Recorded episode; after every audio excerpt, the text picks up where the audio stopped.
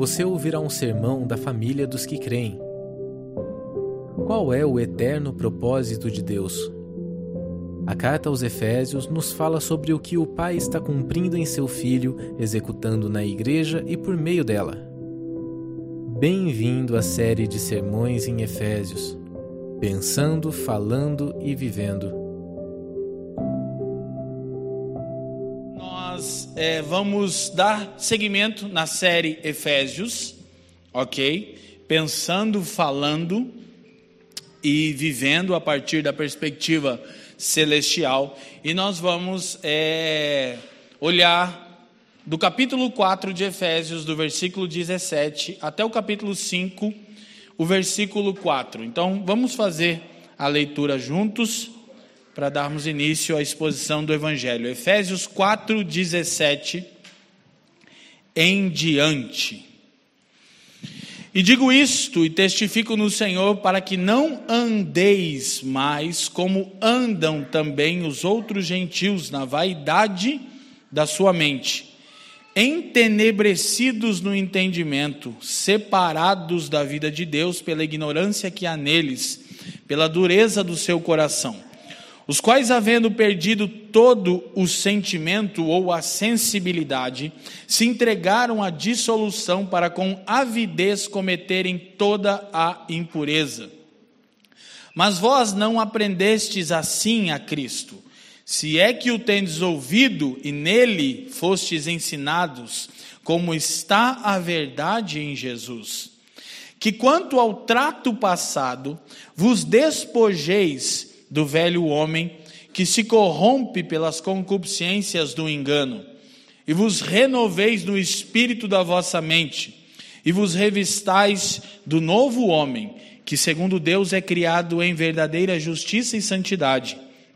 Por isso, deixai a mentira e falai a verdade cada um com o seu próximo, porque somos membros uns dos outros. Irai-vos e não pequeis não se ponha o sol sobre a vossa ira, não deis lugar ao diabo. Aquele que furtava, não furte mais. Antes, trabalhe fazendo com as mãos o que é bom, para que tenha o que repartir com o que tiver necessidade. Não saia da vossa boca nenhuma palavra torpe, mas só a que for boa para promover a edificação, para que dê graça aos que a ouvem. E não entristeçais o Espírito Santo de Deus, no qual estáis selados para o dia da redenção. Toda amargura e ira e cólera, gritaria, blasfêmia e toda a malícia sejam tiradas dentre vós. Antes, sede uns para com os outros benignos, misericordiosos, perdoando-vos uns aos outros, como também Deus vos perdoou em Cristo. 5:1 Sede, pois, imitadores de Deus como filhos amados. Andai em amor, como também Cristo nos amou e se entregou a si mesmo por nós, em oferta e sacrifício a Deus em cheiro suave. Mas a fornicação e toda impureza ou avareza nem ainda se nomeie entre vós, como convém a santos nem torpezas, nem tolices, nem zombarias que não convém, mas antes ações de graças. Oramos uma vez mais, Pai, te damos graças pela palavra aberta e lida a nós e pedimos que você, por intermédio do seu Espírito, nos dê sabedoria e revelação a fim de aplicarmos a redenção e as verdades do Evangelho na nossa vida cotidiana. Que toda palavra seja útil para edificação, para a glória do teu nome e para equipar a cada um de nós no cumprimento da vocação para o qual você nos chamou. Nós oramos no precioso nome de Jesus. Amém e amém. Então, gente, se nós fôssemos dar um título, seria A Luz e as Trevas, ok? Um chamado à pureza. Mas eu dei um subtítulo também, dentro daquilo que nós estamos preparando. É, eu quero chamar essa exposição Vestidos adequadamente. Vamos dizer juntos? Vestidos adequadamente. Uma vez mais, vestidos adequadamente. Então, Paulo inicia o capítulo 4, como nós vimos nas duas exposições anteriores, feitas pelo Filipe Bartoszewski. Ele inicia o capítulo 4 chamando os crentes de Éfeso a andarem de maneira digna da vocação com que foram chamados. Perceba o seguinte: nós é, temos algumas maneiras de olhar o conteúdo da Epístola aos Efésios, mas uma prática agora aqui para nossa utilização é que de Efésios capítulo 1 a Efésios capítulo 3 nós temos a teologia do eterno propósito de Deus. O que Deus está, o que Paulo, perdão, né, está compartilhando em Efésios capítulo 1 ao 3, a teologia do eterno propósito de Deus. Nós poderíamos é, chamar Efésios 1 a 3 de da eternidade até aqui. Inclusive é um título de uma literatura que nós estimamos muito, de um autor chamado Frank Viola, da eternidade até aqui. Paulo começa da eternidade passada e ele entra no tempo falando a respeito da obra de Deus. Efésios 1 a 3, alguém disse para mim que agora não me recordo das visitas que fizemos essa semana. A gente está tendo uma overdose de glúten agora. A luta, ontem andei 20 quilômetros de bicicleta, mas não adiantou. É, é, alguém disse para mim, eu jurava que você ia falar sobre Efésios capítulo 4, versículo 13. Foi o Gu? Foi o tá rindo? Foi o Gustavo ali. Porque eu falei, cara, é que eu já falei tanto, que assim, eu falei tanto sobre algumas coisas que eu olho para ela e não tenho mais nada para dizer, então vou deixar o Felipe e deu certo, né? As duas últimas mensagens do Bartô foram incríveis. Mas assim, tem tanta teologia mística no sentido positivo, né? Aqui um, um parênteses: misticismo não é algo negativo, tá ok? Os místicos eram os homens dados à devoção e à espiritualidade de maneira mais radical.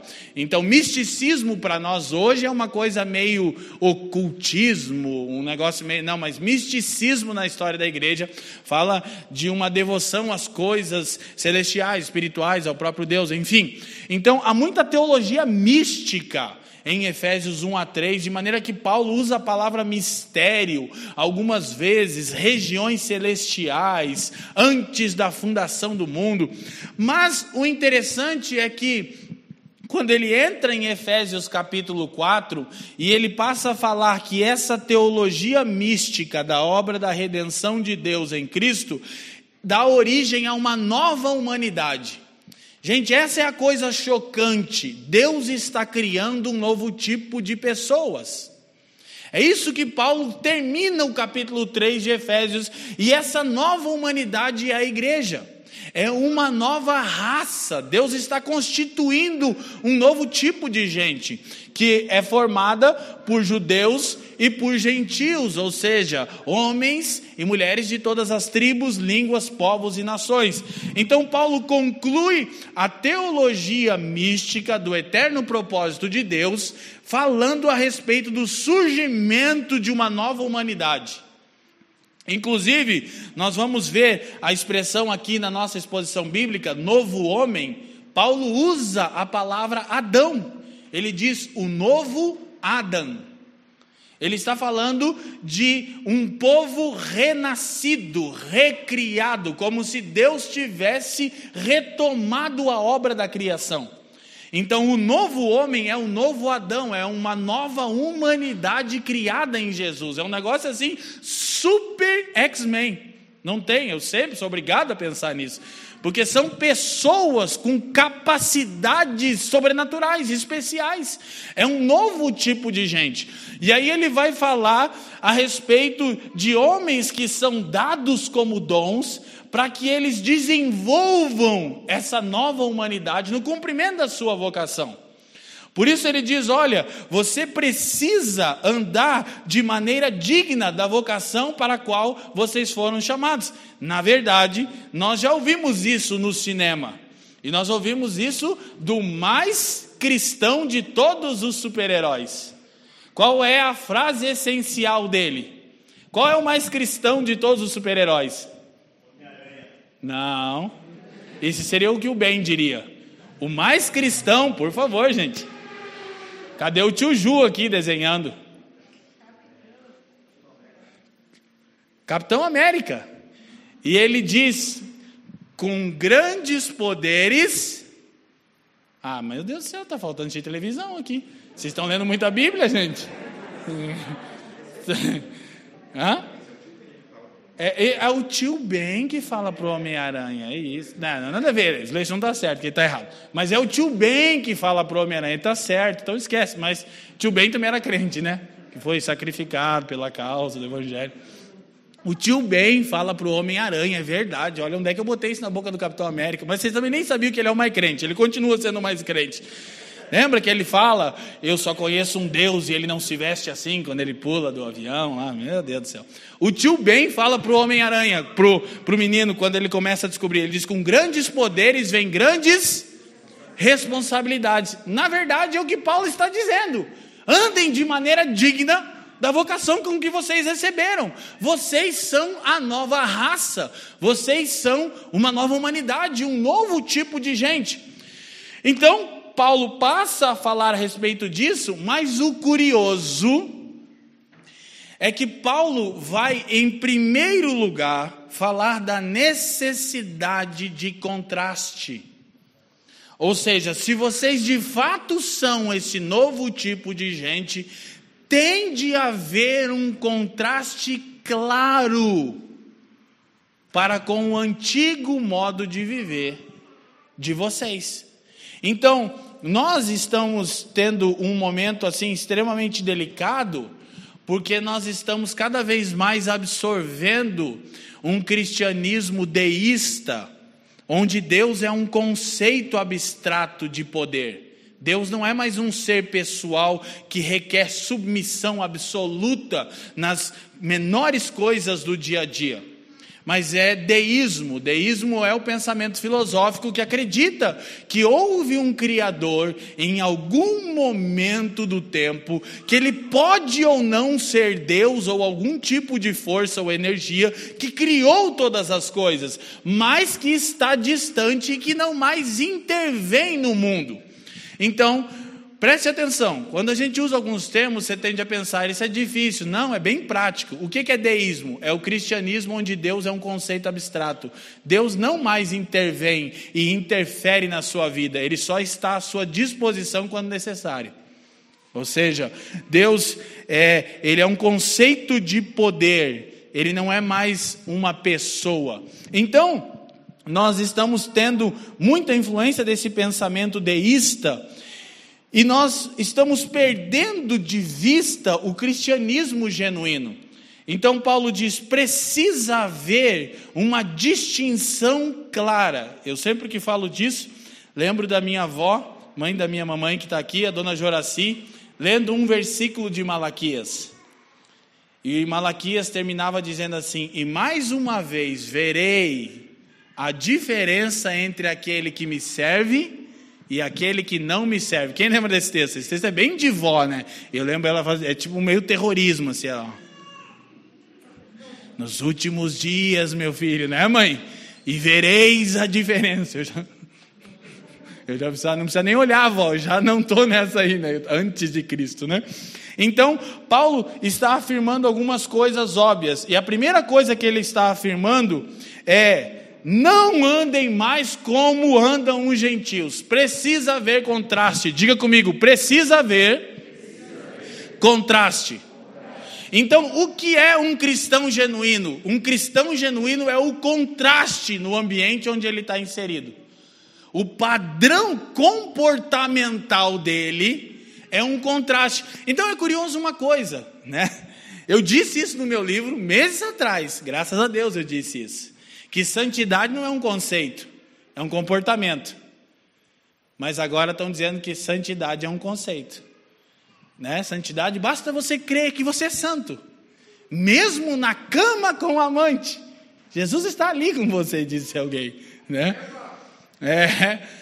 Mesmo você cometendo ali pecados horríveis, você é santo, porque a Bíblia diz que você é santo. E qual é a matemática? Você não crê? Aí a pessoa responde: Eu creio. Então, se você crê, você é salvo. Porque basta crer, lógico que nós precisamos crer. E há um aspecto importante intelectual na fé. A fé é crer em alguém, em alguma coisa. Mas ela não é só isso. A fé fala de um relacionamento pessoal com o Deus Salvador, que é Cristo Jesus. Precisa ver. Então, a santidade, ela tem um aspecto que é, assim por dizer, conceitual, porque o mesmo Paulo que nos chama a santidade, nos chama de santos. E aí você fica perguntando, mas a santidade é uma obra completada ou não? E a resposta é: depende da perspectiva que você está olhando. Ok? Uma vez justificados, nós somos chamados de santos, então isso é uma obra consumada. Mas somos chamados a viver como tais. Isso é uma obra em desenvolvimento. Então, Paulo está dizendo, e aí você vai perceber o seguinte: quando Paulo termina a teologia mística do eterno propósito de Deus, prestem atenção. Do capítulo 4 em diante, ele vai usar várias vezes a expressão andar andar. O que ele está falando? De vida cristã comum. Como anda um cristão?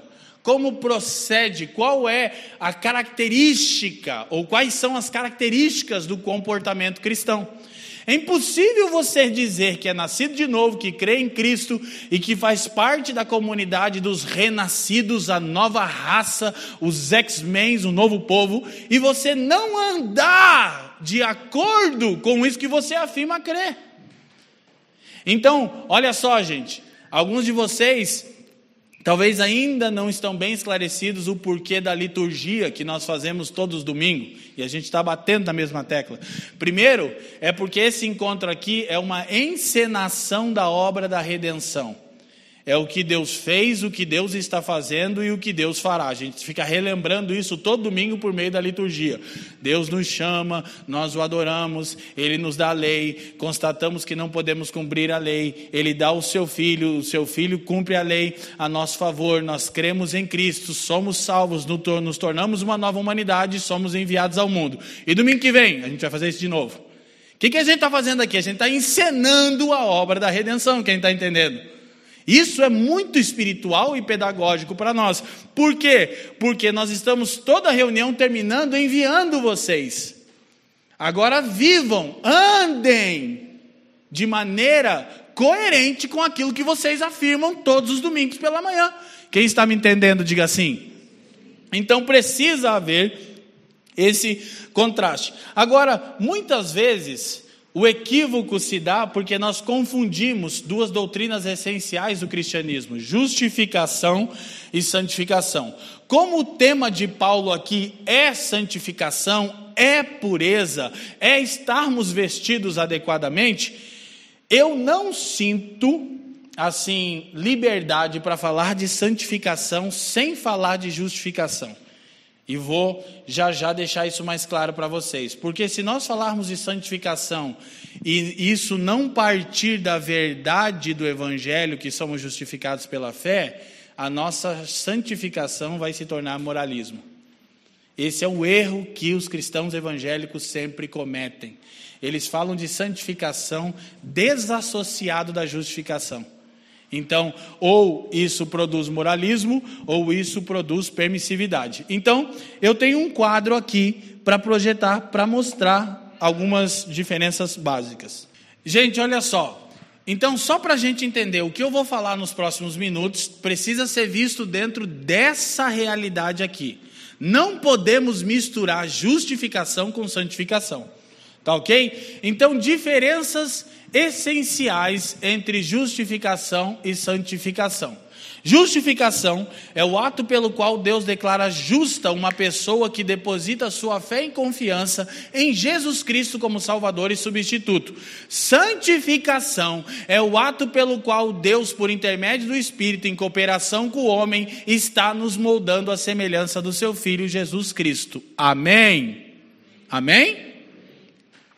Vamos falar isso junto? Eu acho que é bom.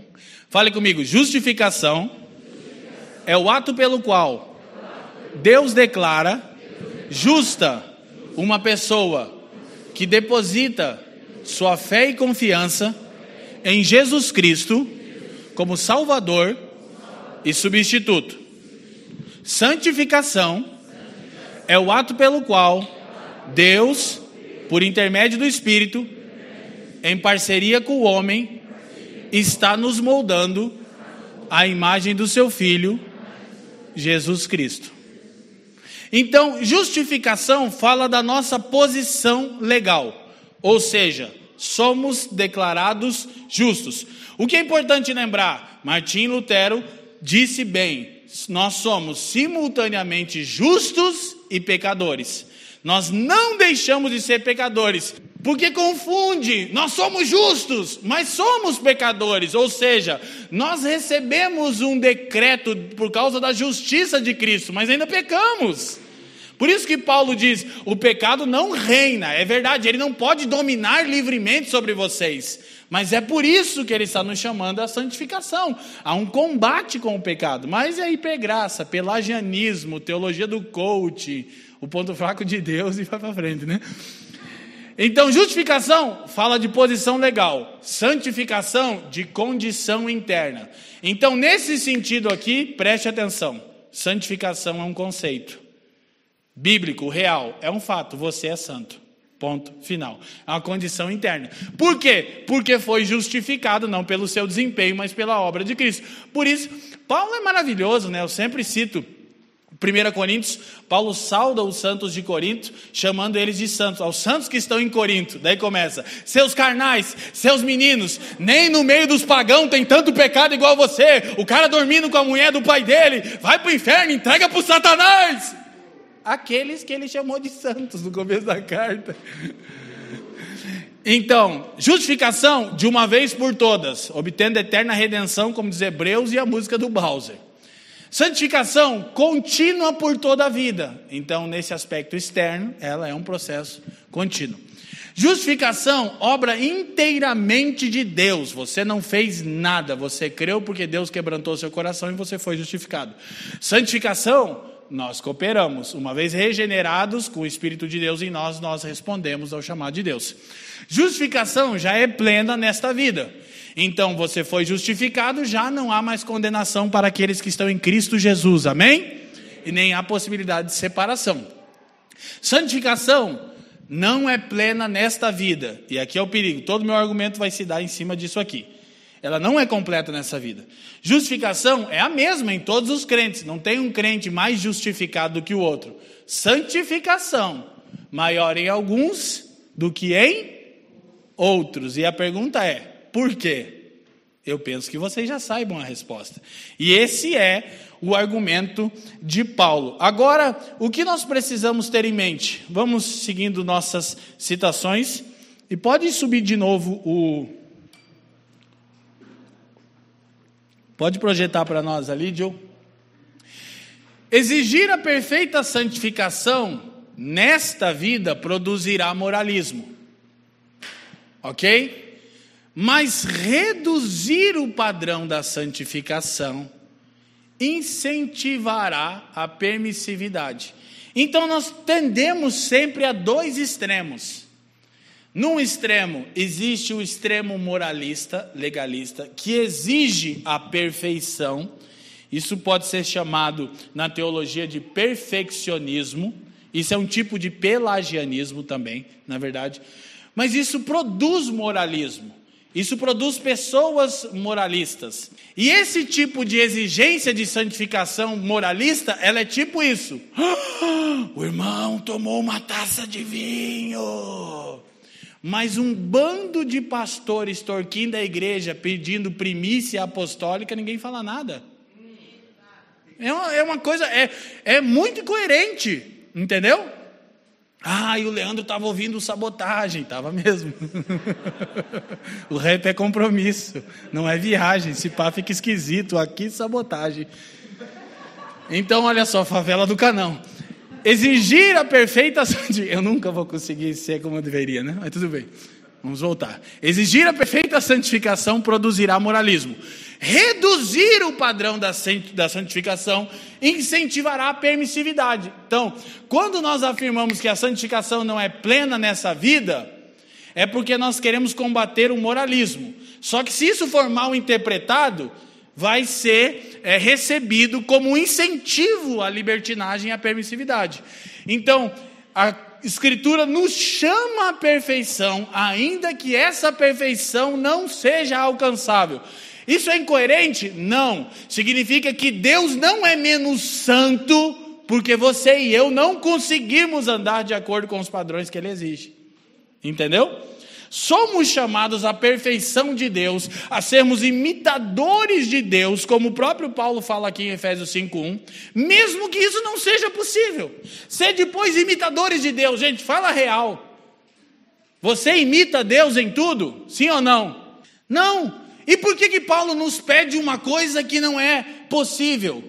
Em coerência? Não, é que ele está dizendo que Deus não é menos santo porque você não alcança as exigências dele. Então você vai sempre olhar para a santificação como algo que não está completo, não no sentido de que ah, então tá tudo bem. Não, é não está nada bem enquanto eu estou nesse processo de santificação. Quem está me entendendo? Amém? Então, precisamos ter isso em mente ter essa questão. Aí eu disse, portanto, embora a santificação nunca se complete nesta vida, ela nunca deverá deixar de aumentar nesta vida. Entende? Não é uma concessão para pecar. Agora, é na verdade uma afirmação bíblica para evitar o moralismo. Porque tão prejudicial quanto a permissividade, a libertinagem, a licenciosidade é o moralismo e o legalismo. Os dois são extremos que eles, é, na verdade, combatem ou eles desintegram o que é santificação à luz do Novo Testamento. Moralismo ou permissividade. Mas entender que a santificação nunca será completa nessa vida é entender que ela não deve deixar de progredir e de aumentar. Agora, outra coisa para você ser sincero. Gente, com você, ser mais leve, ser um cristão mais leve, embora sempre olhando para o alto padrão da santidade de Deus. Mas a santificação, ela cresce e tem que crescer, ok? Um respeitado teólogo chamado F.F. Bruce, que eu uso muito no meu livro Evangelho Completo, ele diz o seguinte: se um homem não está sendo santificado, não há razões para crer que ele tenha sido justificado. Ok? Então a santificação é a evidência da justificação. Agora, a santificação cresce numa linha unidirecional, só para cima? É assim na sua vida? Você só tá ficando top, top, top, top, top, top five? Não, né? Não tem uns. Ah, Beto Carreiro Words. Ah!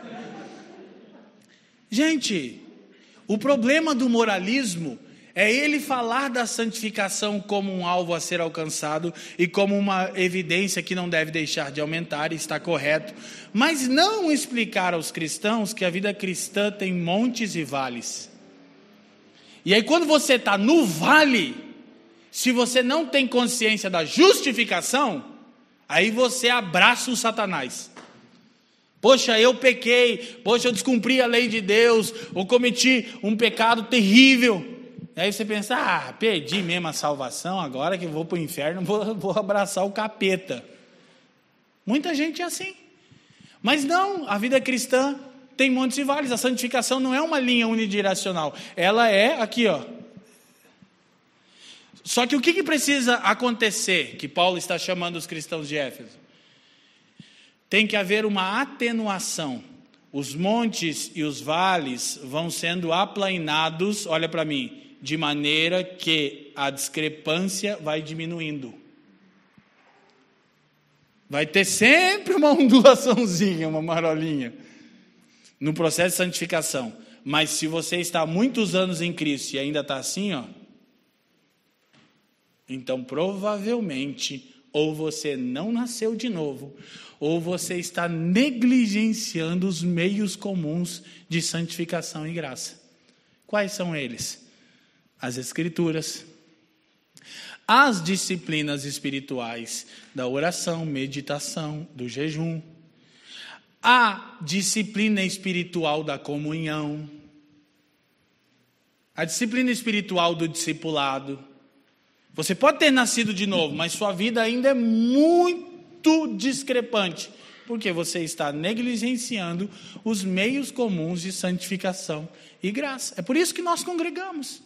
Porque esse encontro aqui, olha só, é um passo a mais na nossa jornada de nos tornarmos santos como Jesus é santo, não é? Porque tudo que está sendo feito aqui, aí você percebe, eu não consigo não bater nisso, o problema desse evangelho antropocêntrico centrado no homem. Ao invés de as pessoas se congregarem e ouvirem o evangelho que nos chama a corrermos a carreira que nos está proposta, a andarmos de maneira digna, o que está sendo dito no púlpito é que nós estamos aqui, Deus está aqui para que os seus sonhos sejam alcançados. É hoje, varão, a vitória. Glória. Aí é você. Isso, Deus está vendo a luta. Aí na galeria. Eu estava vendo um coach famoso aí, o mais famoso dos coaches evangélicos. E ele estava falando isso. Se você tem é, é, 1% de chance, tenha 99% de fé. E a galera, ah! E eu coçando os dedos, eu vou comentar, eu vou comentar. Por quê? Você pensa, mas ele não está falando certo? Não que a fé que ele está falando não é a confiança depositada em Jesus Cristo, para que quer as coisas vão bem ou não, você continue sendo fiel a Jesus. A fé é o positivismo de que você vai conseguir o que quer. Então você olha e só tem 1% de chance. Não, não olha assim. Mude o mindset. Tem 99% de fé explode, mas explode os likes. É isso que, por isso que eu digo, é isso mesmo, disse o Paul Washer. O juízo de Deus para os falsos crentes são os falsos profetas. Então eu não tenho mais dó. Eu quero que se lasquem. É sério. Porque as pessoas querem aquilo. Nos últimos dias, os homens não suportarão essa doutrina e ajuntarão mestres para si, segundo suas próprias concupiscências, ou seja, gente que vai falar o que eu quero ouvir. Alguém numa caixinha de perguntas disse para mim, irmão, a igreja lá não cresce. Será que tem pecado escondido? Eu disse, ou tem fidelidade à Bíblia. Mas como assim? Que pode ser que, né? Uma igreja que é muito centrada no Evangelho, ela tende a crescer lentamente, porque não é o que as pessoas dessa geração estão querendo ouvir. Amém? Sim ou não? Então, próxima citação, vamos avançando aqui. Este capítulo 4 começou com um apelo aos cristãos para andarem de modo digno da sua vocação e continuou com a exigência de crescimento espiritual e para uma vida em comunidade saudável. Então preste atenção: a nova humanidade precisa ter contraste com a humanidade caída, ok? Isso é andar de maneira digna da vocação. Ela precisa continuar crescendo espiritualmente, é o que Paulo está tratando no capítulo, e precisa ser evidenciada ao mundo pelo um viver comunitário saudável. Gente, deixa eu fazer um apelo a vocês que estão aqui, que reúnem conosco, os que nos acompanham, mas que reúnem conosco. Nosso desafio é nos tornarmos uma comunidade de relacionamentos saudáveis. É essencial e urgente que você pare de achar que as pessoas te devem alguma coisa. É urgente você deixar de ser um menino espiritual e começar a entender que nós somos uma comunidade, uma igreja de pastores, porque as ovelhas estão lá fora. Amém? É, é uma marca de que o Evangelho nos alcançou. Então, se a gente olhar rapidamente para o versículo 17 ao 19, se tiver no ponto, ah, obrigado. É, portanto, digo isso e testifico no Senhor para que não mais andeis como andam os gentios, na ah, não é verdade, eu não sei que tradução que é essa, mas é vaidade da sua mente, né? Pode ser que a tradução queira dizer que é verdade para eles, mas eu não conheço essa tradução. Mas enfim, na vaidade, ou seja, sua mente, sua mentalidade é vã. Essa tal de mudança do mindset é exatamente isso. Assuma uma mentalidade vã que coloca como valor absoluto o sucesso. É, muda o mindset. É, seja mais pecador que possível, por favor. Então Paulo continua, 18. Entenebrecidos no entendimento. Essa é a chave de todo o capítulo. Separados da vida de Deus pela ignorância que há neles, pela dureza do seu coração. Próximo, 19. Os quais, tendo se tornado insensíveis, entregaram-se à lascívia para cometer com avidez toda sorte de impureza. Então, Paulo vai trazer aqui uma série de frases devastadoras que descrevem a velha maneira de viver, vai confrontar duramente o padrão de sexualidade, porque, semelhante aos nossos dias, na Roma antiga e na Grécia antiga, a imoralidade era algo visto como algo positivo. Então, Paulo está escrevendo aos Efésios, eu não sei se você lembra que a deusa dos Efésios é Diana. Ela é a deusa do quê? Da fertilidade. E os rituais de adoração a ela eram orgias. Então os efésios entendem que Paulo está dizendo: vocês precisam. Olha só, aí tem uma coisa interessante aqui. Tem uma coisa interessante. Porque nós vivemos num mundo que celebra também essa sexualidade descontrolada. A pureza sexual é um dos testemunhos mais poderosos que nós podemos dar. Porque uma conduta de pureza na área sexual impacta as pessoas dessa era. Elas ficam em choque. Elas não acreditam que um casal jovem cristão que está noivo não vai se entregar ao sexo antes do casamento. É brincadeira, pelo amor de Deus, não pode ser. Ou que um homem vai ser fiel a uma mulher, uma mulher vai ser fiel apenas a um homem. Tipo, é loucura você fazer isso. Você precisa aproveitar. Lógico, por toda uma construção, construção existencialista de mundo, né? Que não há padrões absolutos, não há verdades absolutas. Então, aí Paulo diz que eles perderam a sensibilidade. Gente, presta atenção nisso. A perca da sensibilidade desencadeia na imoralidade. Paulo vai focar aqui pecados sexuais, depois ele vai acrescentar a lista. Então é a perca da sensibilidade. Do que nós poderíamos falar? É, por muitas vezes nós somos sinceros, mas não somos sensíveis. Sabe qual é o desafio de um pregador do evangelho, de um pastor? É você ser sincero e sensível. Sincero quando você combate o pecado, mas sensível a entender que existe uma série de pessoas que de fato ama Jesus e está num processo de cura e libertação. Porque é muito fácil, seria fácil, nós aqui amparados na grande tradição da teologia reformada, soltar o sarrafo no pecado, mas sem sensibilidade. Só que o problema é que essa geração perdeu a sensibilidade e se tornou existencialista, centrada em si mesmo. Então, o, o extremo é que não, a gente não tem que pegar, pecar, é, pregar perdão contra o pecado, a gente tem que amar as pessoas. A gente deve amar as pessoas, mas condenar o comportamento delas. Então eu preciso do quê? De sinceridade, mas de sensibilidade. Então, a falta de sensibilidade, e uma coisa interessante para nós percebermos, é que há intrínseco aqui o chamado à vida comunitária saudável, e nós precisamos perceber que Paulo vai listar uma série de pecados, uma lista devastadora, preste atenção nisso. E uma das principais chaves para nós extirparmos esses pecados da nossa vida e da nossa comunidade é a sensibilidade de que o outro é criado à imagem de Deus e não é uma presa. É a sensibilidade de que alguém é a imagem de Deus. Essa é uma chave extremamente importante contra o pecado sexual, por exemplo. Entender que aquele outro que você vê como uma presa é criado à imagem de Deus. É, eu já disse isso outras vezes, aprendi isso com o meu pastor.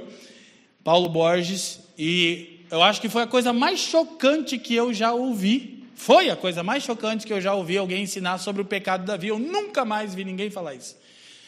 O Paulo falando uma vez, eu não sei se foi aqui, se foi numa mesa, onde é que foi? É, ele disse assim: Você percebe que quando Deus foi confrontar Davi por intermédio de Natã, Deus usou uma parábola com ovelha e pastor.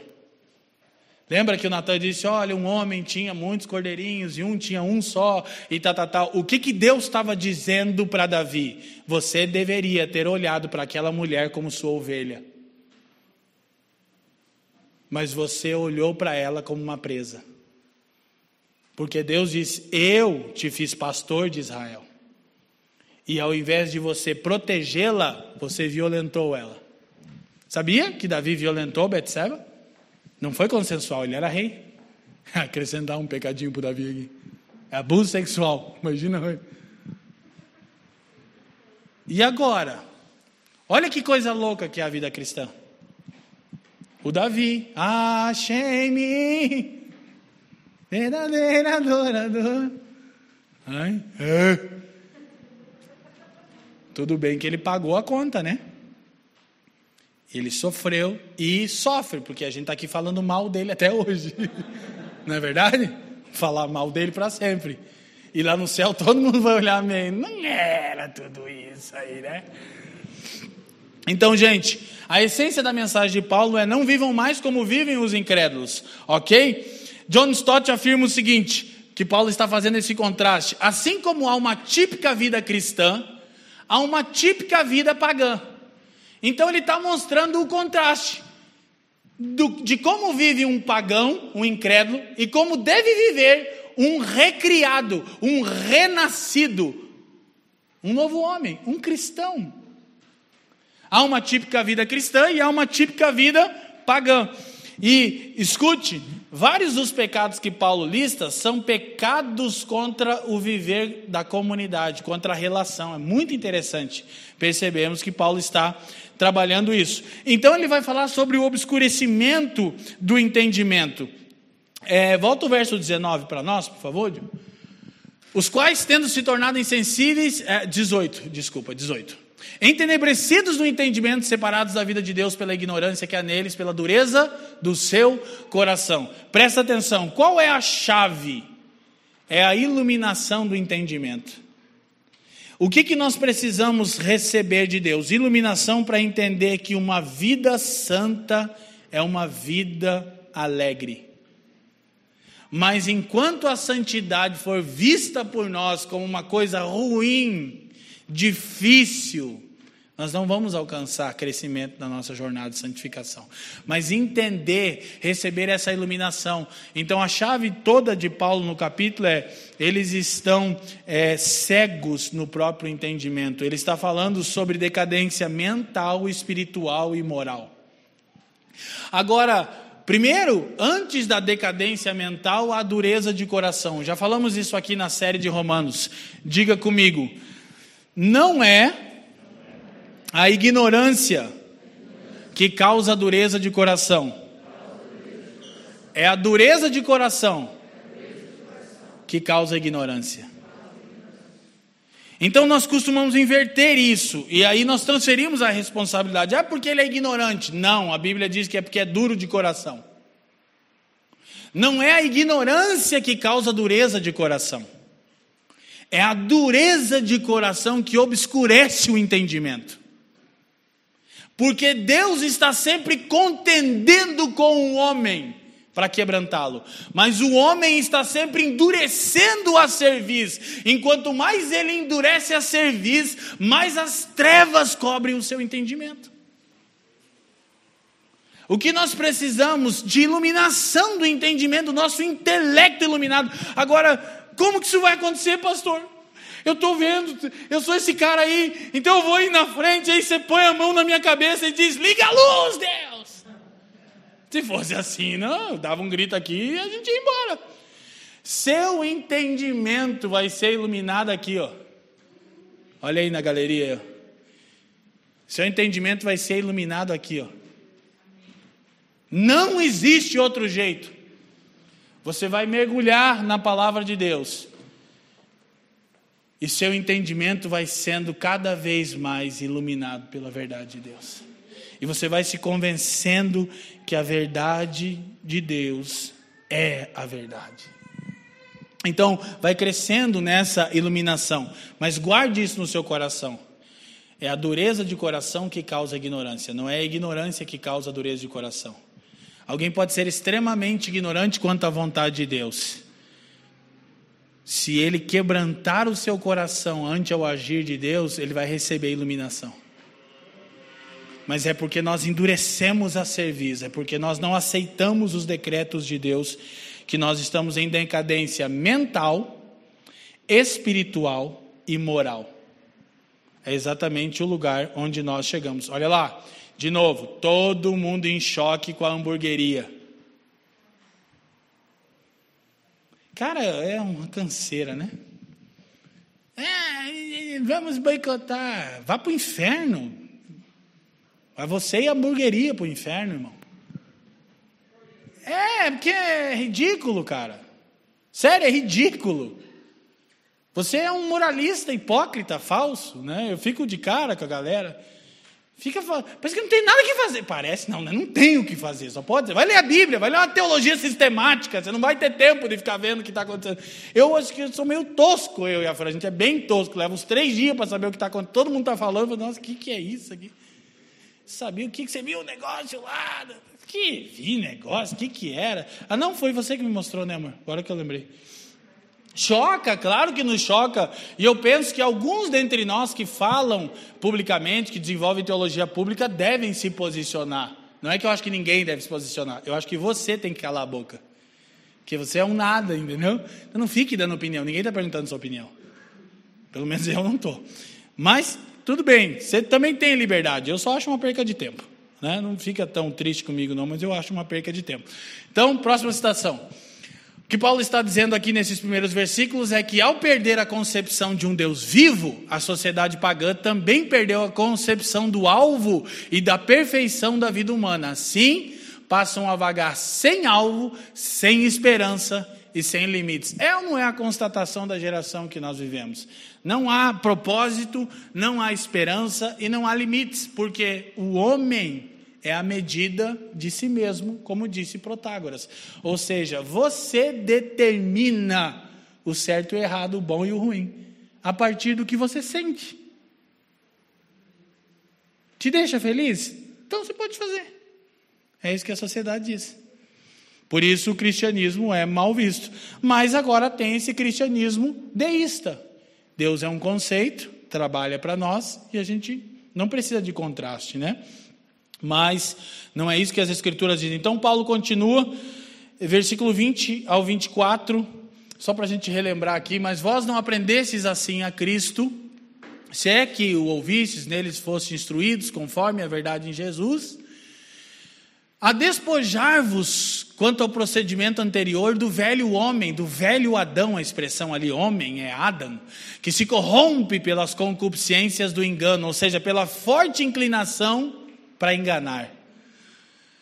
É a vos renovar no espírito da vossa. Onde que começa a transformação de alguém? Esse é o problema da teologia do coach. Tem que mudar o mindset. E eu estou vendo você dizer, mas é o mesmo que chamar o arrependimento? Não, porque o arrependimento é chamar o homem caído aos valores de Deus. E a teologia do coach chama o homem caído mais a si mesmo ainda. E diz isso, só mentaliza que vai dar certo. Eu escrevi esses dias, falei, gente, quando é que a gente vai entender que nós não precisamos ser protagonistas de coisa nenhuma? Você precisa protagonizar a sua história, você não precisa, a história já tem um protagonista. Você precisa criar o seu futuro, você não precisa criar o seu futuro, a história já tem um futuro determinado. Você precisa entrar na história de Deus e ser um cristão extraordinariamente comum e um mero coadjuvante. Aí Paulo vai falar do processo da educação da moral cristã. Cristo é a essência do ensino, é o mestre do ensino, é o contexto do ensino, é o que Paulo está afirmando aqui. Ele é o sujeito, projeta para nós. Ele diz: Cristo é o sujeito, o objetivo e a intenção do ensino. Não é sobre você. Não é a partir de você. Você não olha para alguém humano e diz: é esse lugar que eu almejo. Porque daí é assim que trabalha a teologia coach. Tem que dar certo. Falta por quê? Porque não tem iluminação de entendimento. Gente, uma mente renovada não é uma mente moralista. É uma mente sincera, mas sensível, tá bom? Mas quando sua mente é iluminada, você não precisa nem. Infelizmente, ou felizmente, eu não sei, tem hora que eu não queria. Tem coisa que eu não preciso nem, eu não preciso nem cinco minutos eu já digo é falso. É assim, é gritante você dizer falso. É um cristão falso. É falso. Tem coisa que a galera vai descobrindo que eu já sabia, desde sempre. Falei, eu já tive numa mesa, eu já vi que é falso. Sabe por que, que é falso? Deixa eu te falar uma coisa. Porque a, a, primeira evidência de uma nova vida é a reorientação dos nossos desejos primordiais, Fernando. Alguém que nasceu de novo, a primeira evidência é que os desejos dele são reorientados. Mas como que alguém diz que nasceu de novo e está super empolgado por conquistar e vencer e triunfar e enriquecer? Isso é tudo. Isso não é errado, gente. Se Deus te dá prosperidade, se você trabalha dignamente, não é essa mentalidade, mas se esse é o alvo, está errado. Não pode ser o alvo da nossa vida. O alvo da nossa vida é Cristo, Ele é o sujeito do ensino, o objeto do ensino, a intenção do ensino. Eu me comparo com Jesus. Eu quero ser como Jesus, não como outra pessoa. Temos os nossos referenciais que estão mais parecidos com Jesus do que a gente. Isso é um referencial cristão. Amém, gente? Então, Paulo vai chamar eles a uma nova vestimenta, como eu disse, porque o tipo de roupa que você veste depende do papel que você exerce. Então, por isso eu disse vestidos adequadamente, porque há uma vestimenta correta para a vocação cristã é a santidade. Agora, não entenda, por favor, a santidade como a perfeição nessa vida, mas como a reorientação dos desejos. Você entende isso? Poxa, eu pequei, eu também. Mas quais são os seus desejos essenciais? Cristo e a sua glória? Então tudo bem. O sangue de Cristo te cobre, pede ajuda, vamos para frente. Quem está me entendendo? Isso é uma vida cristã coerente. Os meus desejos são outros, eles são reorientados. Estou focando em Jesus. Não é que eu estou imune, isento do pecado. Eu estou focando em Cristo. Claro, aqueles pecados terríveis, a gente sempre disse, né? Ah, não tem pecadinho e pecadão. Há controvérsias. Que se você falar que não tem pecadinho e pecadão, o cara que é desonesto acha que pode ser pedófilo, porque pecado é pecado. Não, gente. Há pecados terríveis. A consequência para o pecado é a mesma. Vai para o inferno, vai ser julgado por Deus. Agora, a santidade é essa reorientação dos desejos, olha para mim, escuta, e um retorno à sensibilidade. Desejos reorientados sensibilidade restaurada. Então, eu sei que o padrão é altíssimo, ouça. Eu sei que o padrão para os santos é altíssimo. Olha, como que nós vemos isso no texto todo? Porque no final do texto que Paulo fala dessa série de pecados terríveis que não deve nem ser nomeada entre os santos, ele diz assim: "Mas sede benignos, misericordiosos, Perdoem uns aos outros, assim como Deus em Cristo vos perdoou. Então ele é extremamente sincero contra o pecado, mas é extremamente sensível em compreender que a jornada de santificação dura a vida toda. Amém? Então nós precisamos disso. Aí Paulo 25 ao 27, vamos correndinho aqui. Pelo que deixai a mentira e falai a verdade, cada um com o seu próximo, pois somos membros uns dos outros. Então, é interessante que Paulo fala o seguinte: olha, segura o mistério pentecostal. Paulo está falando da vocação cristã, ele falou dos dons e dos ministérios da nova humanidade, mas quando ele começa a falar sobre a necessidade de contraste, ele começa por dentro, pela comunidade, pela casa de Deus. Ele diz: Olha, vocês querem dar um testemunho digno ao mundo? Tenham consciência que vocês pertencem uns aos outros, então falem a verdade uns aos outros. Para falar a verdade, então, para irmão, com sensibilidade, querido. Eu acho que vocês já perceberam isso aqui na família, né, Bowser? No púlpito a gente é rude até. Já percebeu? Mas quando a gente senta na mesa, a gente é sensível.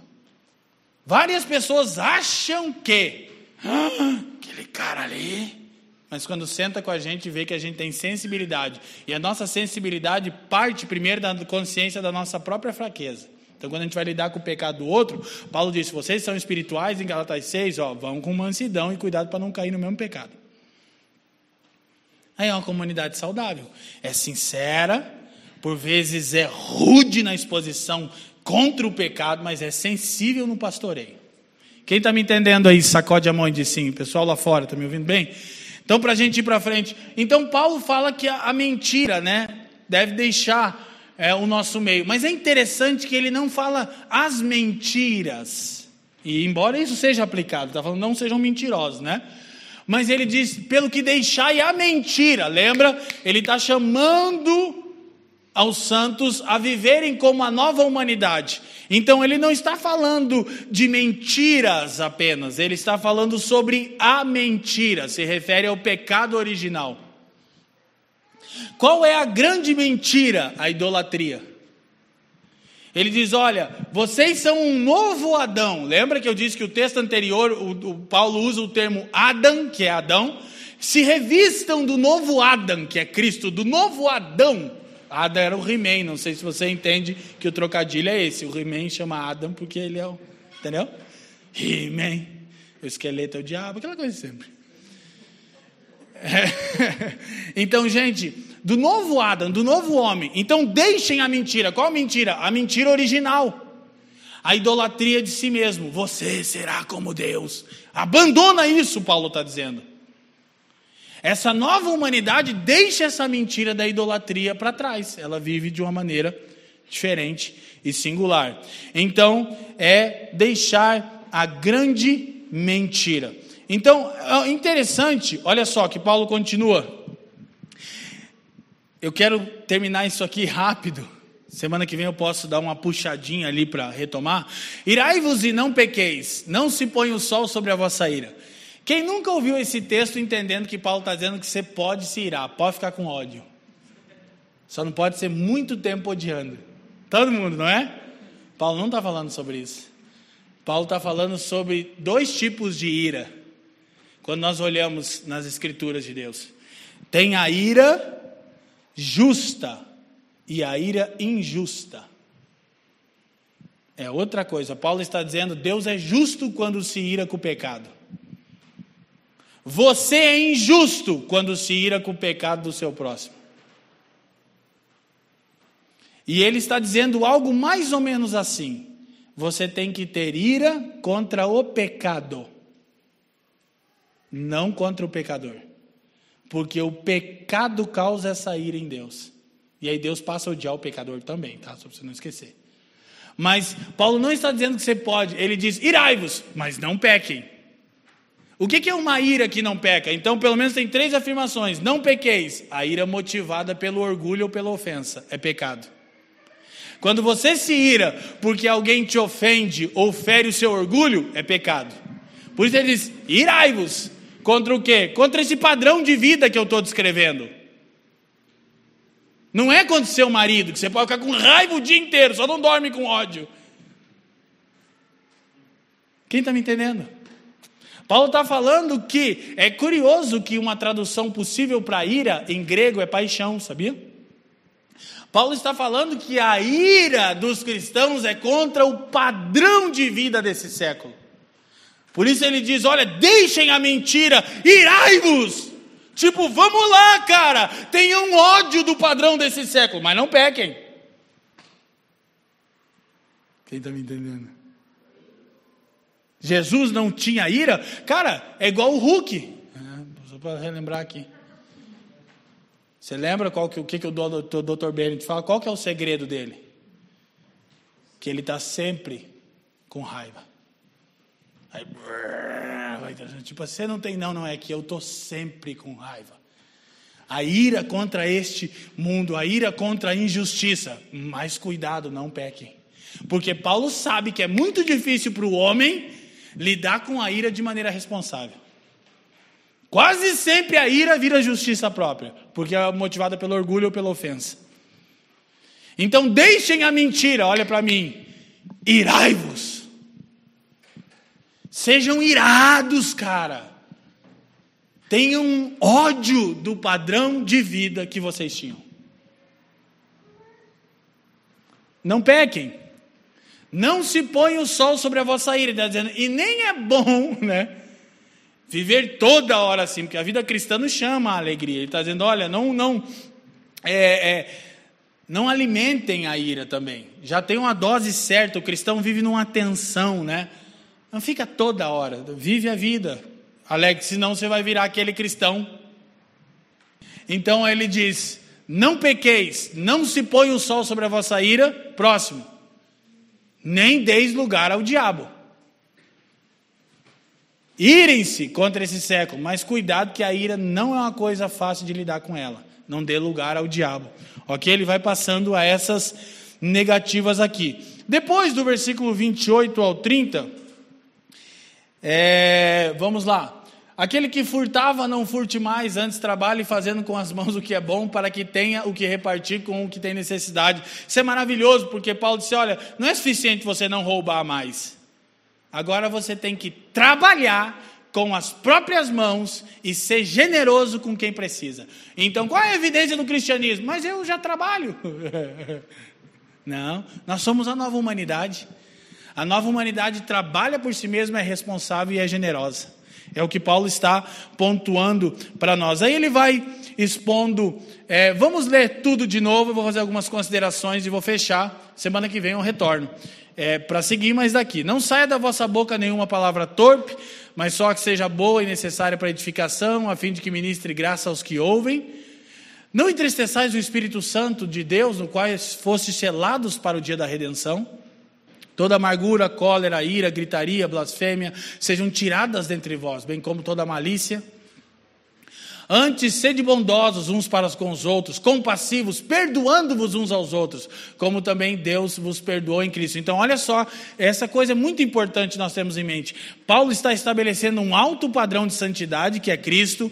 Ele está dizendo que a comunidade cristã deve viver num contraste muito claro com essa era, mas ele está dizendo que entre nós, nós, deve, nós devemos ser compassivos e devemos perdoar uns aos outros. Que ele está pressupondo o quê? Vocês vão pecar, vocês vão cometer isso que eu disse para não cometer cometer. E quando cometerem, perdoem-se uns aos outros, porque assim vivem os cristãos. Por quê? Porque outrora vocês cometiam isso e foram perdoados por Deus em Jesus. O que é uma comunidade saudável? É uma comunidade que perdoa pecado sem ser é, conivente com o pecado. Isso é uma comunidade saudável. Todo mundo quer pertencer a uma comunidade dessa. 30, é, 5.1 agora. Sede, pois, imitadores de Deus, como filhos amados. Até o 4, né? Andai em amor, aí ele está dizendo como a gente precisa andar, como Cristo também vos amou, se entregou a si mesmo por nós, como oferta e sacrifício a Deus em cheiro suave. É, mas a prostituição e toda sorte de impureza ou cobiça nem sequer se nomeia entre vós, como convém a santos. Nem baixeza, nem conversa tola, nem gracejos indecentes, coisas essas que não convêm mas antes ações de graça. Semana que vem eu vou fazer algumas ponderações, mas Paulo vai falar de mãos e boca, o que fazemos e o que falamos a serviço da edificação. Essa é a ideia que Paulo tem aqui e que algumas atitudes nossa, nossas elas podem entristecer o Espírito de Deus. Depois eu vou reconectar essa essa questão aqui na próxima semana, mas eu quero apenas fazer uma consideração. O versículo anterior, o 5,3, quando Paulo fala prostituição, é, e toda sorte de impureza ou cobiça, nem sequer se nomeia entre vós como convém a santos, Paulo vai colocar a cobiça como o ponto-chave desse tipo de pecado, porque ele disse que a grande mentira é a idolatria. O que, que é a cobiça? É desejar aquilo que não te é devido. Então, essa é a base da grande mentira, da idolatria. Se vocês comerem desse fruto, vocês serão como Deus. Então, a cobiça é a externalização da idolatria. É quando eu desejo algo que não é conveniente a mim, que não me é lícito, que não é meu. Então isso vai desencadear uma série de imoralidades e de pecados contra a relação, de pecados contra a comunidade e contra os relacionamentos estabelecidos por Deus. Amém, gente? Então, na semana que vem a gente retoma o assunto, vamos seguir mais alguns versículos para frente, mas eu quero pedir ao Senhor que nos ajude a compreender essa tensão de que a santidade não será plena na nossa vida, mas ela deve estar em constante aumento, porque isso é a prova de que nós pertencemos ao Senhor. Obrigado por nos ouvir. A Família dos que Creem é uma igreja local em Curitiba comprometida com o Evangelho e a vida em comunidade. Para nos conhecer melhor e manter contato, acesse famíliadosquecreem.com.br.